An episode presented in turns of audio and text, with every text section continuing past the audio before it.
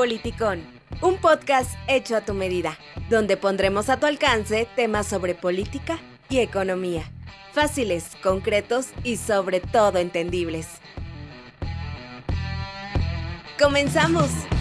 Bienvenidos a lo que es nuestro gran podcast Politicón, lo que es política a tu alcance y economía. Estamos llenos de energía este fin de semana con un gran tema y de igual manera un invitado especial con un perfil lo cual realmente maravilloso, lo cual, déjenme presentarlos, es Ricardo Ferreira. Amigo, ¿cómo estás? Hola, ¿qué tal? Buenas noches a todos, a todos los que están escuchando este podcast. Es un gusto, amigo Johnny. Muchas gracias por la presentación. Eh, realmente es, es un placer estar con todos ustedes. Es que su audiencia también llegue el día de hoy un tema como tú lo acabas de decir, un tema muy muy controversial que deben de saber absolutamente todos, ¿no? Porque, bueno, desde, desde el inicio de nuestros conocimientos tienen que saber y, bueno, al momento en que tú digas de qué trata este podcast, pues se van a ir dando cuenta de lo que vamos a estar hablando y por qué es tan importante que todo mundo sepa la importancia de, de lo que vamos a hablar hoy. Claro, amigo, en ello tienes razón. Recordamos que en este fin de semana tenemos un perfil como el tuyo que es licenciado en comunicación egresado de la UPAEP y de igual manera recientemente concluido la licenciatura en administración de empresas por parte de la Benemérita Universidad Autónoma de Puebla, lo cual es un perfil muy apto para nuestro podcast y el gran tema y de relevancia que toda nuestra audiencia nos va a escuchar y se van a interesar realmente con todo lo que le van a incluir eh, este perfil Ricardo Ferreira es el siguiente, aspectos económicos en México desde una perspectiva empresarial. ¿Qué tal? ¿Cómo te parece, Roberto? Muy bien, muchas gracias, Johnny, por esa, esa magnífica bienvenida. Y no, no está de más decirle a mi buen amigo Ricardo este, Ferreira, bienvenido, amigo, gracias por brindarnos este, este pequeño espacio y tu tiempo, ¿no? Que es tu, tu, recurso más valioso. Chicos, pues el día de hoy tenemos a este, a este personaje con nosotros. Y pues bueno, yo concretamente, si me dan este permiso, si me dan la batuta, quisiera comenzar con una pregunta detonadora. A ver qué dice mi amigo Ricky. Mira, Ricky, yo sé que eh, este, este aspecto empresarial es muy importante para nosotros, porque pues como jóvenes, ¿no? Sabemos que los diferentes medios de comunicación nos han ido influenciando, ¿no? Nos han eh, enmarcado mucho a los jóvenes que debemos de volvernos empresarios, que debemos empezar con una empresa pequeña y así ir avanzando, ¿no? Bueno, pero a raíz de la pandemia, Ricky, surgen eh, diversos problemas. Yo quisiera que nos platicaras algo de lo que es la responsabilidad social empresarial o, corporativa, que de qué se trata esto, ¿no? ¿Qué, qué aspectos eh, abarca en México concretamente? Y partiendo de esa misma pregunta, amigo, no sé si nos puedas desarrollar qué, ha cambiado, qué ha transformado. Por ejemplo, las medidas sanitarias me imagino que se incorporan, ¿no? Como, como estos nuevos estatutos. Entonces, no sé si nos puedas platicar por lo menos de, de ese aspecto. Claro, no, pues nada. Este, mira, para comenzar, todo, toda empresa debe de ser socialmente responsable, aunque a veces no todas lo son. Debe de, de estar marcado ya en un eh, ámbito legal al ser socialmente responsable. Y bueno, como ustedes deben de saber, la responsabilidad social ah, también es conocida como responsabilidad corporativa. Todas las empresas lo adoptan. ¿Por qué? Porque simplemente hay que ser responsable socialmente y hablar, al hablar socialmente es eh, ser amigable con el entorno, ser amigable con los compradores, ser amigable absolutamente con el entorno que te está a ti beneficiando.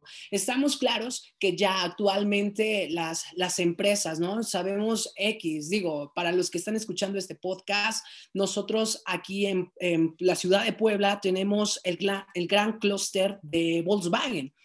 Eh, Volkswagen, Audi en, en, esta, en esta ciudad, ya proyecto en esta ciudad, pues abarca cierto margen de, recursos. ¿Por qué estamos hablando de responsabilidad social, Roberto? Porque cada organización tiene el medio ambiente a su alcance. Si esas empresas dejan a un lado el bienestar humano, entonces, por ende, es una cadenita que, que, que detona. Si el ambiente, el medio ambiente más bien, está perdido, no se puede respirar, es obvio que no tienes consumidores, es obvio que no te van a comprar. Entonces, de esta, de esta parte de, responsabilidad social nos debemos de cuidar. Ahora, Roberto, como, como tú lo, lo, estás marcando, responsabilidad social, ok, es entonces a los compradores, a tus proveedores, es tener esa noción de cuidar 100% la, la, la parte del entorno que te está acompañando tú lo acabas de, mencionar. Entonces, si nosotros nos estamos yendo ya a lo que actualmente es del COVID, debe de haber pues más responsabilidad social de lo que emana la organización hacia los perfiles de tus colaboradores, que toda esta, esta parte de, de, cuidados al medio ambiente, de esta parte de cuidados entre los mismos trabajadores, debe de ser socialmente responsable. No sé si me llego a explicar. Sí, amigo, sí, está, está perfecto. Muchas gracias por haberlo desglosado. Memito, ¿qué te parece lo que nos acaba de comentar Ricky sobre este, este aspecto? Amigo Ricky, ¿cómo estás? Muchísimas gracias. Antes que nada, gracias por tomarte el tiempo, como ya decía eh, el buen Roberto. Emma, también, ¿cómo estás, amigo? Hola, ¿cómo están, amigos? Pues feliz otra vez estando aquí, ¿no? Creo que se pasó esta parte de presentarnos, pero pues aquí estamos y a darle con los siguientes temas. Vamos avanzando poco a poco, como ya lo saben en los últimos, ya en el séptimo episodio, y ya que entramos en materia con lo que nos venía diciendo eh, Ricardo, yo tengo una pequeña pregunta, una pequeña cuestión. Cuando inició el gobierno de López Obrador, se ve una caída en el PIB. Esto es totalmente normal cuando empieza una nueva administración es totalmente normal y muchísimo más fue normal en los mercados, dado que era un gobierno totalmente nuevo. Ahora, la pregunta obligada, creo que en este caso sería, ¿hasta qué cierto punto es responsable el gobierno del decrecimiento o del crecimiento del PIB, ya sea por la reacción del nuevo gobierno y cómo ésta ha ido reaccionando conforme a todos los sus políticas públicas y su forma de interactuar con, los empresarios? Sí, mira, eh, para, para comenzar ya estos son de unos temas totalmente económicos. La responsabilidad de la caída del PIB es 100% pues creo que de todos, porque a final de cuentas el gobierno sí tiene un papel muy importante, pero bueno, también las empresas tienen responsabilidades muy importantes. Yo me voy a guiar en el marco empresarial, ¿de acuerdo? Sí, el gobierno tiene a final de cuentas la responsabilidad de, controlar las caídas o los aumentos. Ustedes lo deben de saber, el PIB tenía que estar esperado un aumento de un por ciento a 2%. Regularmente las potencias crecen de un 2, 2.5% anuales. Aquí el país, como país en desarrollo, no tiene la capacidad al 100% ser autónomo de crecer así, ¿no? Y más con esta pandemia que nos está pegando, pues la economía se contrae.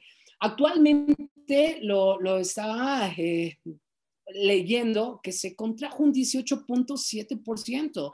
Esto, estas cifras, pues sí son realmente de espanto, porque eso quiere decir que, la, que, la, que el problema que estamos viviendo no va a ser ahorita, no va a ser a, cuando ya estamos a media pandemia, no va a ser ahorita a final de año, va a ser 2021, 2022. ¿Por qué? Porque entonces, digo, si el INEGI, que, que es el que publica todas estas eh, cifras, eso quiere decir que, que sí es para tomarlo en cuenta. Ahora, el gobierno 100% tiene la responsabilidad de crear planes contra este tipo de situaciones. ¿Por qué lo digo? Porque a final de cuentas, el gobierno pues es el que nos gobierna, es el que nos administra, es el que nos gestiona.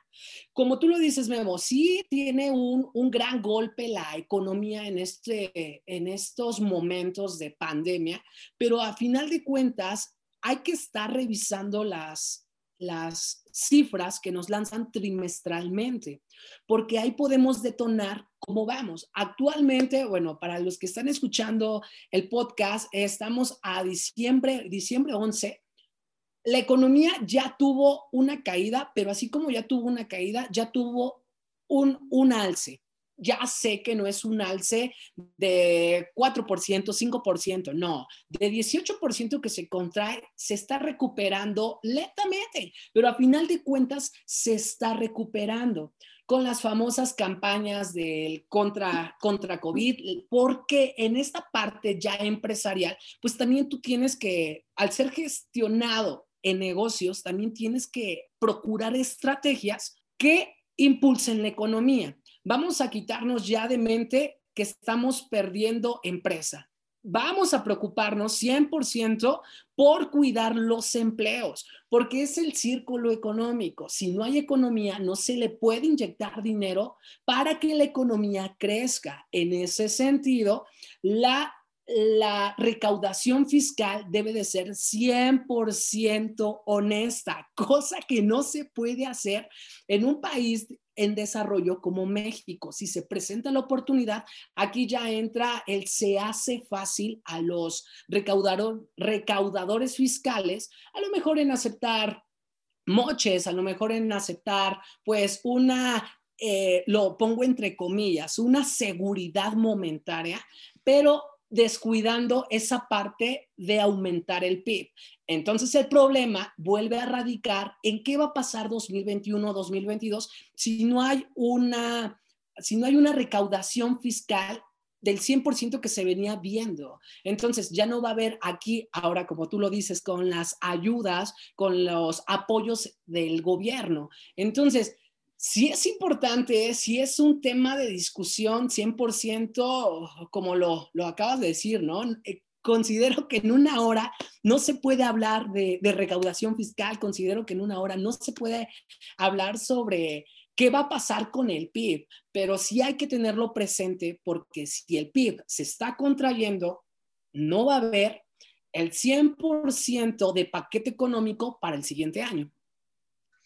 Excelente, amigo. La verdad acabas de tocar unos puntos muy importantes que yo tengo una duda y sí, estoy de acuerdo en lo que es la responsabilidad social. Me acabas de decir que en un porcentaje cuenta el gobierno y un porcentaje la que es la percepción ciudadana para establecer la economía o en su caso aumentarla. Sin en cambio, también comentaste que el gobierno tiene la responsabilidad de hacer lo que son planes para desarrollar esta economía. Pero lamentablemente no se ha visto o se ha visto muy poco.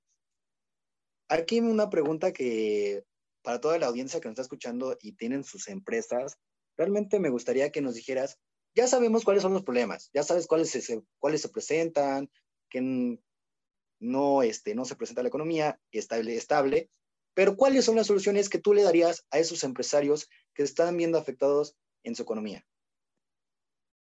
Sí, mira, para comenzar, esto ya es un tema de cultura empresarial. Todas las empresas deben de tener planes de contingencia, debe de tener, a final de cuentas, un ahorro, debe de tener eh, siempre una visión contra riesgos. En este sentido, la empresa mexicana, todos los que están escuchando este podcast y tienen una empresa, simplemente si tú estás en este momento y todavía tienes tu empresa, felicidades, porque algo estás haciendo bien, porque estás tomando medidas, porque tuviste la cultura del ahorro, porque tienes esa visión de no caerte y seguirte impulsando. Pero ahora, ¿qué pasa aquí? El gobierno 100% no nos va a apoyar y es que no es por, por ser aquí payaso ni ser absolutamente eh, una persona de caridad, pero el, gobierno lo que nos va a, a dar únicamente es quizá problemas en este sentido, porque, bueno, ustedes lo han de saber, no sé si tienen el dato exacto, estuvieron dando préstamos, ¿no? El gobierno de 25 mil pesos para los empresarios que, que, tenían sus empresas y pues seguirían teniendo. Yo conozco amigos, chicos, que pagan de renta mensualmente 15 mil pesos, 18 mil pesos. En este sentido, si tú te endeudas con un préstamo del gobierno de 25 mil pesos como máximo, pues estás de acuerdo ahora que es un préstamo, te va a ocasionar un interés a un corto, mediano plazo. Entonces, este tipo de ayudas, el gobierno aquí yo considero que sí la está regando en el sentido en que obviamente una empresa no subsiste con 25 mil pesos. ¿Cuánto tiempo llevamos? Vamos para 10 meses de pandemia. Yo a mi consideración, chicos, de cómo vamos a mantener la empresa es teniendo una cultura de ahorro, una cultura de emergencia. En el sentido es que hay que establecer equipos de tomas de decisiones, sentarnos y ponernos a pensar qué va a pasar en un futuro. Posteriormente, Johnny, evaluar riesgos. Toda empresa debe de tomar riesgos a corto, mediano, largo plazo. ¿Por que no sabemos qué cosas nos van a pasar y qué cosas nos van a golpear en un futuro. Entonces, si nosotros tenemos a esos riesgos mecanismos de respuesta inmediata, pues la empresa se va a tomar. Obviamente lo estoy tomando ahorita ya en un plan macroeconómico, ¿no? Pero desde microeconómico se puede tomar. Ok, si sé que voy a cerrar 10 días, ¿Cómo voy a subsistir esos 10 días? Ponerme a pensar qué puede pasar. Digo, si aquí en México la vacuna que está ya a punto de llegar al país están a punto de comenzar el proceso de vacunación, que ya salió el, plan de vacunación de cómo vamos a tener. ¿Qué pasa si se llega a retrasar? ¿Qué pasa si a lo mejor eh, la economía de actual Puebla centro colapsa nuevamente y nos vamos encerrados. Las empresas realmente van a aguantar otros dos meses encerrados, dos meses sin actividades. Estamos de acuerdo que no va a haber derrama económica. Entonces, ¿qué puede pasar? Hay que preocuparnos ya un poquito al cómo voy a salir en un futuro, a en el momento, ¿qué voy a hacer? Sí, amigo, la verdad, todo lo que dices me... Se escucha fácil, se escucha fácil, pero la verdad es muy difícil hacerlo. Todo lo que nos están escuchando dicen, oye, sí, tienes razón, pero al momento de que se aplique todo este tipo de proyectos, la verdad es difícil, lo cual pues no cualquier persona es eh, aceptable para que logre este tipo. No sé, Emma, ¿qué tal? ¿Qué tal te parece de lo que se ha tocado actualmente en el podcast? Pues sí, son, son temas muy importantes, ¿no? Y de gran, este, conflicto que se ha tomado en los últimos, en los últimos meses y desde que inició esta pandemia.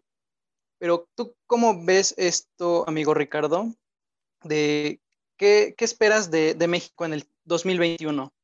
¿Un crecimiento? Eh, ¿Vamos a seguir igual en, en, aspectos económicos? ¿Crees que estas empresas que, o, mi, o este, estas pymes, que muchas han cerrado, eh, muchas se han endeudado, ¿crees que vuelvan a resurgir? ¿O en cuánto tiempo podría resurgir como un empresario para volver a, su, ámbito anterior que teníamos? Pues para comenzar, que el PIB ya no siga cayendo. Eso de entrada, porque a todos nos, a todos nos perjudica. Viéndolo desde una perspectiva empresarial, a todos nos perjudica. ¿Por qué? Porque al no haber dinero, entonces comienzan aquí ya eh, ofertas sin sentido, comienza una eh, elevación de precios, una superinflación. Esto es relativamente ya llevado con si hay dinero en los bolsillos de los consumidores mexicanos o de verdad están desempleados y no hay dinero. Porque a final de cuentas la empresa se necesita recuperar. Así eh, vaya, tiene 100 compradores, si un kilo de arroz es un ejemplo, es un ejemplo, te cuesta 10 pesos, al no haber compradores, pues ese kilo de, arroz se va a ir a la alza, porque hay que recuperar precios de, precios de producción, hay que recuperar precios de distribución. Entonces, en el sentido que estamos hablando, pues yo espero que, que la economía no siga cayendo. Simplemente a inicios de año, eh, el PIB tuvo solo un incremento del 4, de, perdón, no, bueno, fuera del 4%, ¿no? Tuvo un incremento del 0.4% solamente en los primeros meses. Pasa toda esta situación y literalmente, si estábamos a lo mejor en 0.3%, 0.4%, caemos hasta 19%, menos 19%, pues ahorita simplemente con, con lo poquito que llevamos, digo, fue lo que, lo que dije en un principio, ¿no? En México, ¿cómo vamos.com? Menos 6.4% la tasa trimestral en este tercer periodo del 2020. Eso quiere decir, pues, que no vamos tan mal como esperábamos, ¿no? Porque digo, Venezuela tiene una inflación del 300%. Eh, Argentina tiene una inflación, no es cierto, corrijo mi error, Argentina tiene una inflación del 600%, Venezuela de 6.000%. O sea, si nos comparamos, digo, con economías emergentes, pues no vamos mal, no justifico, pero pues hay que, hay que buscar alternativas para, a final de cuentas, las pequeñas empresas tengan esa cultura de seguir prosperando, de seguir creciendo, de adaptarse, de cuidar la salud, que es lo más importante, y pues darle para adelante. Y sí, Emma, eh, solo espero que, que no siga cayendo el PIB, porque ya no sé en qué escenario podamos encontrarnos ahorita. 2021, meses de febrero, marzo, abril, vamos a ver qué pasa. Va a ser interesante ver qué pasa, porque vuelvo a repetir, aquí ya no al no haber una buena recaudación fiscal, no hay paquete económico. No hay paquete económico, no hay literalmente eh, subsidio para todos los estados. Aquí sí es lo interesante.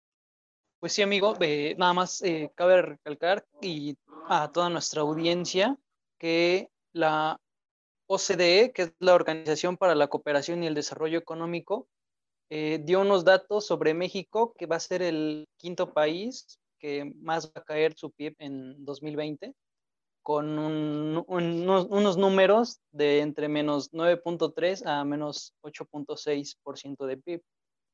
Y pues para que México vuelva a regresar a, su estabilidad, por lo menos a ceros, vamos a ver este, en cuánto tiempo, ¿no? Le puede tomar 10 años, le puede tomar 4 años si empieza a crecer en un 2% anual, lo cual eh, lo veo muy, muy difícil, ¿no? Pero bueno, eh, ¿quién más quiere comentar algo a mí, compañeros? Sí, eh, como ya veníamos diciendo, ¿no? Son temas muy importantes, son temas muy interesantes que deberíamos de tener la cultura todos, eh, todos los mexicanos, esa cultura financiera y totalmente saber lo que bien nos afecta, porque a veces escuchamos las noticias, caída del PIB, todas estas cuestiones económicas y a veces no las entendemos del todo y por eso mismo creemos que no nos afectan, ¿no? Cuando obviamente nos afectan a todos los mexicanos, absolutamente a todos los mexicanos, ¿no? Se decía al inicio de la pandemia, a mediados de la pandemia, ¿no? Que los índices de pobreza iban a aumentar y no solamente iban a aumentar, sino que los índices, las personas que tenían una vida eh, mediana, que eran de clase media, iban a ser pobres y los que eran los que los que se encontraban en, en, las estadísticas de pobres iban a pasar a pobreza extrema. Entonces es obvio que todos estos aspectos son interesantes y son importantes para todos los mexicanos y deberíamos de tener una cultura mejor sobre las finanzas y la economía que tenemos en nuestro país. Cambiando un poquito de tema, eh, como ya comentábamos en los anteriores episodios, Estados Unidos ha vivido unos problemillas por ahí, eh, no ha tenido, aunque con la llegada de Donald Trump, que fue una de las cosas que se le aplaudió durante toda su gestión, que creció económicamente Estados Unidos, empieza a tener problemas eh, con, con China, empieza a tener una guerra comercial. Aquí viene mi pregunta. ¿Por qué México no aprovecha este decrecimiento a partir de la pandemia que está lo doble de peor que en México, en Estados Unidos, entonces, ¿por qué México no aprovecha el decrecimiento en Estados Unidos y su guerra comercial contra China para que México impulse su propia economía y obviamente se relacione con otros, eh, con otros países sin dejar a un lado, obviamente, a nuestro principal aliado, que es Estados Unidos y que porque siempre lo ha sido? Sí, mira, yo considero, esta ya es una, una respuesta muy personal, ya que eh, siento que al estar inmerso en tantos tratados comerciales internacionales, México es de los países que más convenios internacionales tiene. Y eso, vaya, no se necesita ser experto, porque digo, al, al, ser un país tan globalizado, te das cuenta entonces que nosotros o somos los que manda o somos los mandados, ¿no? Todo este tipo de, de comercios internacionales ya tienen fines. Un, una negociación siempre va a haber alguien quien gane más. A final de cuentas, nuestra posición económica también no nos puede decir eh, eh, en el sentido en el que nosotros vamos a ir tomando y mandando y tomando decisiones. Las empresas, digo, México es un país riquísimo, riquísimo, chicos. Ah, tenemos agua, tenemos mar, tenemos cielo, tenemos tierra, aquí plantas en donde quieras en un pedacito de banquete te da este chabacano, guayaba, chile, nopal, te da de todo. ¿Por qué nosotros no sabemos explotar eso y nos ponemos a la par de potencias mundiales? Yo considero, chicos, que principalmente por los acuerdos, así como nos beneficia, también nos perjudica. Entonces, es muy interesante este tema de Estados Unidos. Eh, ¿Por qué no nos ponemos a la par? ¿Por qué si digo, Estados Unidos tiene problemas con China, tiene problemas con Rusia? ¿Por qué México no desprende? Simplemente porque lo tenemos como aliado. Simplemente porque también así como tenemos aliado a Estados Unidos, también tenemos aliado a China, tenemos aliado, tenemos convenio con Rusia, con tantos tratados económicos. Digo, no soy especialista, no soy, eh, no, como tal, no soy experto en comercio internacional, pero un contrato es el que te obliga también a no ser malo. Aquí Johnny nos, nos puede hablar de contratos. O sea, si tú tienes pactado negocios, también no puedes ser infiel a los negocios para contrarrestar todo este crecimiento a, beneficio solamente de Estados Unidos y a México lo tratan como, como quieren, pues ya es simplemente de los, de los gerentes, de los gobernantes que son los que impiden esto, porque realmente si hay un empresario que se pone, las reglas son como yo digo, pues las cosas serían diferentes. Pero aquí, desafortunadamente, las empresas mexicanas se, gobiernan con corrupción, se gobiernan con dame el 70%, 30% que se le quede a la empresa y, y, crece como, como puedas, ¿no? Es una percepción muy personal, es una percepción, un punto de opinión ya muy, muy creativo de mi, de mi mente, pero considero que es eso Amigo, pues, digo, me encanta, me encanta siempre cómo se sienten nuestros invitados especiales en nuestro, podcast, porque siempre dan su punto de vista muy personal y en serio, si pasan, habla y habla de este tema, se la pasan horas y días hablando de este tema, que eso me encanta, me, me fascina ver la energía de nuestros invitados especiales en este episodio, Ricardo Ferreira. Un gusto el tenerte aquí en este episodio a toda nuestra audiencia, si quieren lo que es un otro episodio con Ricardo Ferreira, manden nuestros comentarios, esperemos, igual también saben que es su espacio. Y con esto cerramos. Amigos, Guillermo, Emma, Roberto, un gusto otra vez estar con ustedes. Palabras finales, comentarios finales. Muchísimas gracias, Johnny, por esa, esa bonita despedida. Ricky, pues hoy nos pusimos de manteles largos, amigo. Muchas gracias por haber compartido este tiempo con nosotros. Yo creo que nos dejas material para seguir pensando y analizando por días, como bien decía Johnny. Este, la plática no termina aquí. Yo creo que vamos a subir un material complementario para nuestra querida audiencia. Memo, ¿algunas palabras que nos quieras compartir? No, no, no, pues nada, solamente, eh, como ya dicen ustedes, eh, queda mucho material para poder dialogar. Ojalá y espero y Ricky acepte otra invitación con nosotros para poder seguir dialogando sobre todos estos temas, que vaya que nos quedamos cortos, ¿no? Hay todavía muchísimo que discutir y no sé si quieras cerrar con algo, amigo.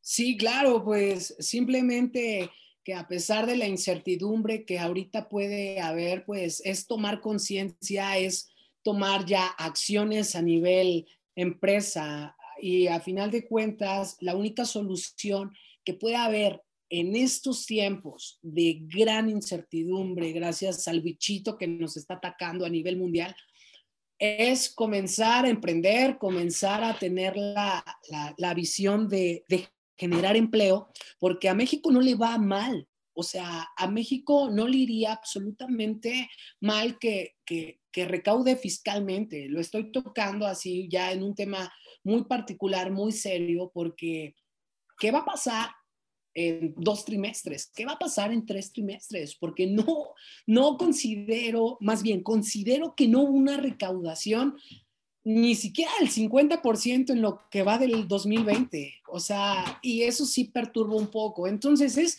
ponernos un chip de generar empleo. Los pocos empleos que todavía sobreviven a nivel privado en las empresas aquí en México, pues que se conserven hay personas que no están pagando el 100%, están pagando un 80%, un 70%, pero se les felicita y se les agradece porque ese tipo de personas están cuidando los empleos que se generan en México.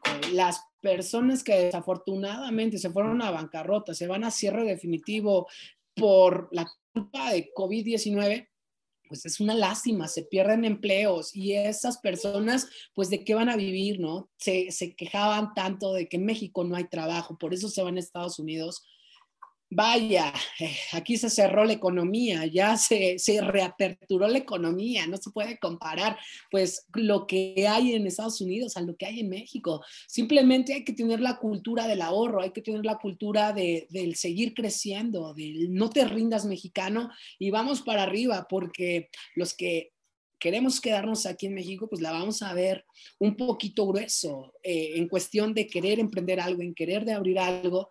Eh, si la inflación, que, que, se queda así la inflación, chicos, porque ya no nos conviene tener más inflación, ya no nos alcanzarían comprar cosas, vaya, ni siquiera la canasta básica, pero hay que tener 100% la, la, la visión de que vamos a salir adelante, de que hay que, que hay que emprender a los chiquitines de, de 8, 10, 11 años que ya comienzan a ser un poquito más curiosos con la vida, con, con, con los estudios, pues también inculcarles pues el negocio, porque esa es la única salida para, para reactivar nuevamente nuestro PIB y nuestro bienestar económico. Pues sí, amigo, como dices, hay que inculcar lo que es la, la educación financiera, ¿no? A toda la población. Y pues no me queda nada más que decir, más que despedirnos en este podcast. Y pues síganos en todas nuestras redes sociales y escríbanos si quieren que toquemos algún tema en específico para otros posteriores podcasts en un futuro, igual con, con nuestro invitadazo que es Ricardo Ferreira. Politicón, un podcast hecho a tu medida, donde pondremos a tu alcance temas sobre política y economía fáciles, concretos y sobre todo entendibles.